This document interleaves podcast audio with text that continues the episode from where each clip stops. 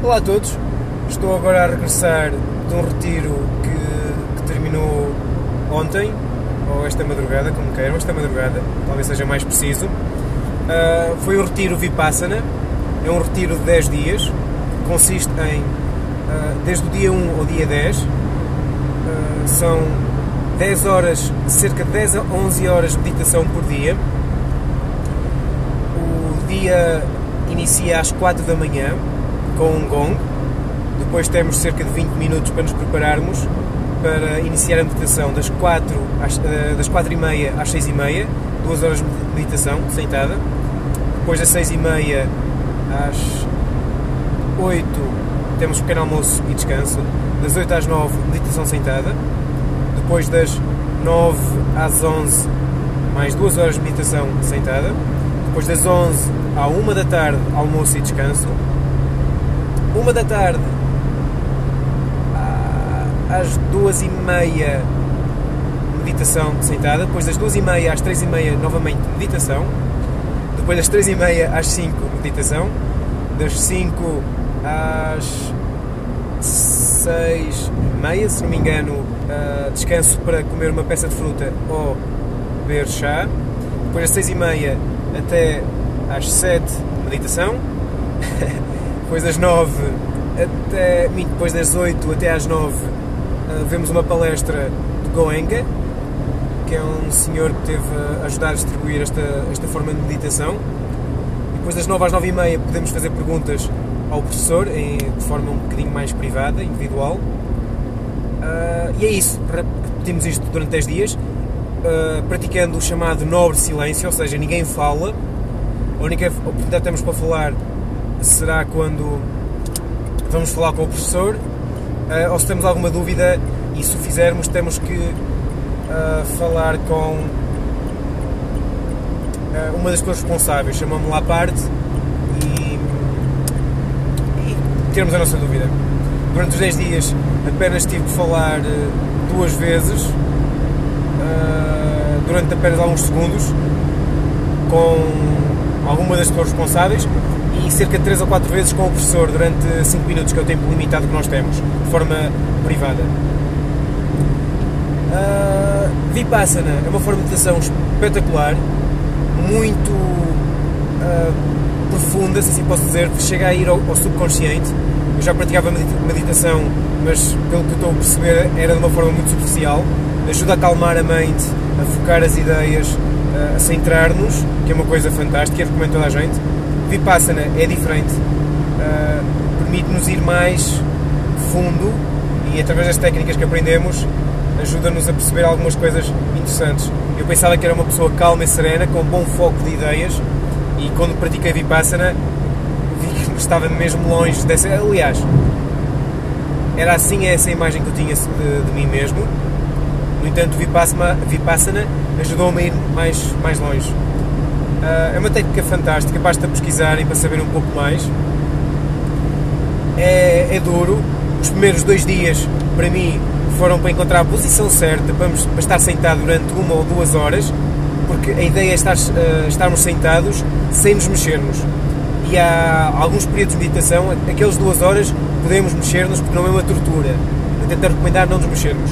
Especialmente em alguns períodos de uma hora, é muito recomendado não efetuarmos qualquer movimento, apenas respirarmos e meditar. Não mexer as pernas, não mexer os braços, não mexer os ombros, nem não mexer a cabeça, porque isso estimula, ajuda a estimular mais a mente, não estimula, ajuda mais a focar os pensamentos e naquilo que nós precisamos fazer internamente. Ainda estou a processar, foi muita coisa, estou a processar muita coisa ainda. Uh, foram 10 dias fantásticos, ajudaram-me a organizar muitas ideias, muitos conceitos, esclarecer algumas dúvidas eu fui com, com alguns objetivos, praticamente todos os objetivos com que eu fui foram concretizados e ainda tive mais alguns objetivos bónus que, que pude satisfazer.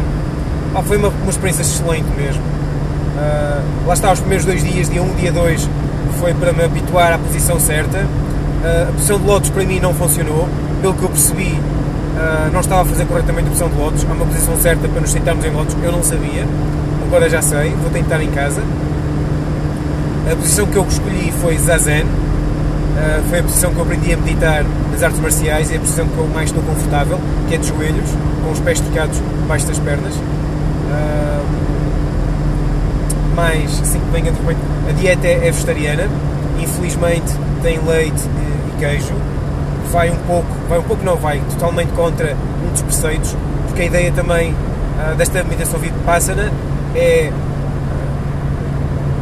atingirmos, não só com 10 dias, claro, vai ser depois uma meditação constante ao longo dos dias, durante muito tempo, mas a ideia é retirarmos, é purificarmos a mente e nesse processo uh, atingirmos um nível de moral, se posso assim dizer, uh, superior, se assim se pode dizer. Um bocado estranho dizer isto, mas uh, sermos mais moralmente corretos, isso baseia-se em alguns preceitos, que são não mentir, não consumir drogas, uh, não consumir álcool, não uh, fazer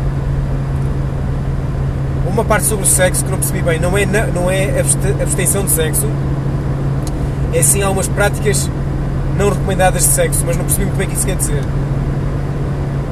Em comentários, em conversa, porque no último dia, hoje, podemos conversar, e ontem também, no final do dia, Uh, Explicaram-me que era não ver pornografia, uh, não masturbar. Penso que é isso, mas tenho que pesquisar mais sobre o que é que isso quer mesmo dizer. A parte do álcool também já, já falei. Ah, tinha outra, não mentir. Adoro essa parte. e para pessoas com má memória como eu, recomendo profundamente não mentirem. Tem-me ajudado bastante. Ah, e não fazer mal. Não fazer mal a outros animais, humanos ou não humanos. E adoro, adoro uh, essa ideia. No entanto, tinham leite. Pá, muita gente já sabe, ainda, está, ainda estamos a explicar a muito mais pessoas que é um facto que não se sabe, não é muito conhecido. Lei, uh, leite. O leite pode chegar a ser até mais cruel que a carne, fazer mais mal que a própria carne. Não só separar as mães dos filhos, que é uma coisa horrível de se fazer, uh, depois aquilo que subjugam as vacas, porque o leite não é leite de vaca, é leite de mãe. As vacas não dão leite porque são vacas. Uh, uma girafa dá leite, uma cadela dá leite, uma gata dá leite. Uh, refazendo, não é por ser vaca que ela dá leite, porque outros animais também dão leite. Uh, dão leite porque são mães, estão no estado latativo, latativo lactante, desculpem, estão no estado lactante, acho que esse é o termo correto e estão a dar leite, estão a produzir leite porque são mães, ou seja, deram à luz. Eh, gatas, cadelas, eh, girafas, vacas, cabras, ovelhas, dão leite porque foram mães, ou seja, foram. Uh, eu não sei qual é o termo, eu não quero estar a ferir suscetibilidades, mas foram inseminadas artificialmente, imagino eu, sem consentimento, porque para a inseminação é necessário uh, enfiar o braço com uma luva especial pelo ânus da vaca para massajar o útero e com o outro braço inserir uma seringa pela vagina até chegar ao útero e depois despejar o, o sêmen que foi recolhido anteriormente do, do boi. Eu não sei se algum desse procedimento pode ser considerado com consentimento. Eu, honestamente, acho que não foi, mas é a minha opinião pessoal. Cada pessoa deverá ter a sua opinião, penso eu. Anyway, enfim, mudando de assunto, isto depois irei explicar, irei enviar um e-mail explicar que o leite está, não está isento de crueldade, aliás, tem muita crueldade. Se eles podem ponderar retirá-lo do, do menu, a comida era muito boa. Todas as pessoas que lá estão são voluntários, que estão a, a cozinhar, a servir, a ajudar, é tudo voluntário. É uma instituição que se mantém basicamente sobre doações voluntárias e sobre apoio voluntário ninguém é obrigado a pagar. No final podemos fazer uma doação, podemos, atenção, podemos não fazer, podemos muito bem passar lá os 10 dias, comer, dormir, meditar, usufruir desta técnica fantástica e no último dia, obrigado meus amigos, até logo e vamos embora. Ou então fazer doações. Há quem faça eh, doações avultadas, ainda bem, há quem não, não possa e faz o que pode, e o que eles pedem, apenas doarem o que podem. Só isso. Ainda vou estabelecer um pouco uh, o que é que eu atingi uh, e ver os efeitos que teve na minha vida. pontos mais importantes, depois vou ter que fazer uma gravação pessoal para não me esquecer, porque não podemos escrever, não temos acesso a televisão, internet, telefone, rádio, uh, livros, escrita, nada. É apenas pensamento, mais nada. Uh, uma das coisas que eu, que eu compreendi baseia-se em sentir a respiração natural, não forçada, é natural, e sentir as sensações do corpo, as naturais. Uh, se quiserem saber mais, têm mesmo que pesquisar. Eu não vou entrar em detalhes para não fazer as neiras. E nesse aspecto foi fantástico mesmo. Talvez mais tarde faça outro podcast com mais detalhes, mas era só mesmo para partilhar. Já terminou, 10 dias, uh, foram incríveis. Uh, conheci pessoas sem comunicar com elas verbalmente, pessoas fantásticas. No último dia pudemos falar e é incrível como é que já que tínhamos uma amizade tão intensa sem sequer termos falado. Uh, ainda vou ter que processar isto e ver como é que isto vai afetar o meu dia a dia, mas pelo menos por agora está feito Vipassana 10 dias, provavelmente vai ser para repetir. Existe Vipassana de 60 dias, algo que me deixou muito interessado, mas para isso é necessário uh, cumprir algumas, alguns pré-requisitos, como praticar 2 horas por dia durante X anos antes de fazer esse retiro, porque imaginem, durante 10 dias para muita gente já parece incrível, imaginem 60 dias. Para mim é, é fantástico.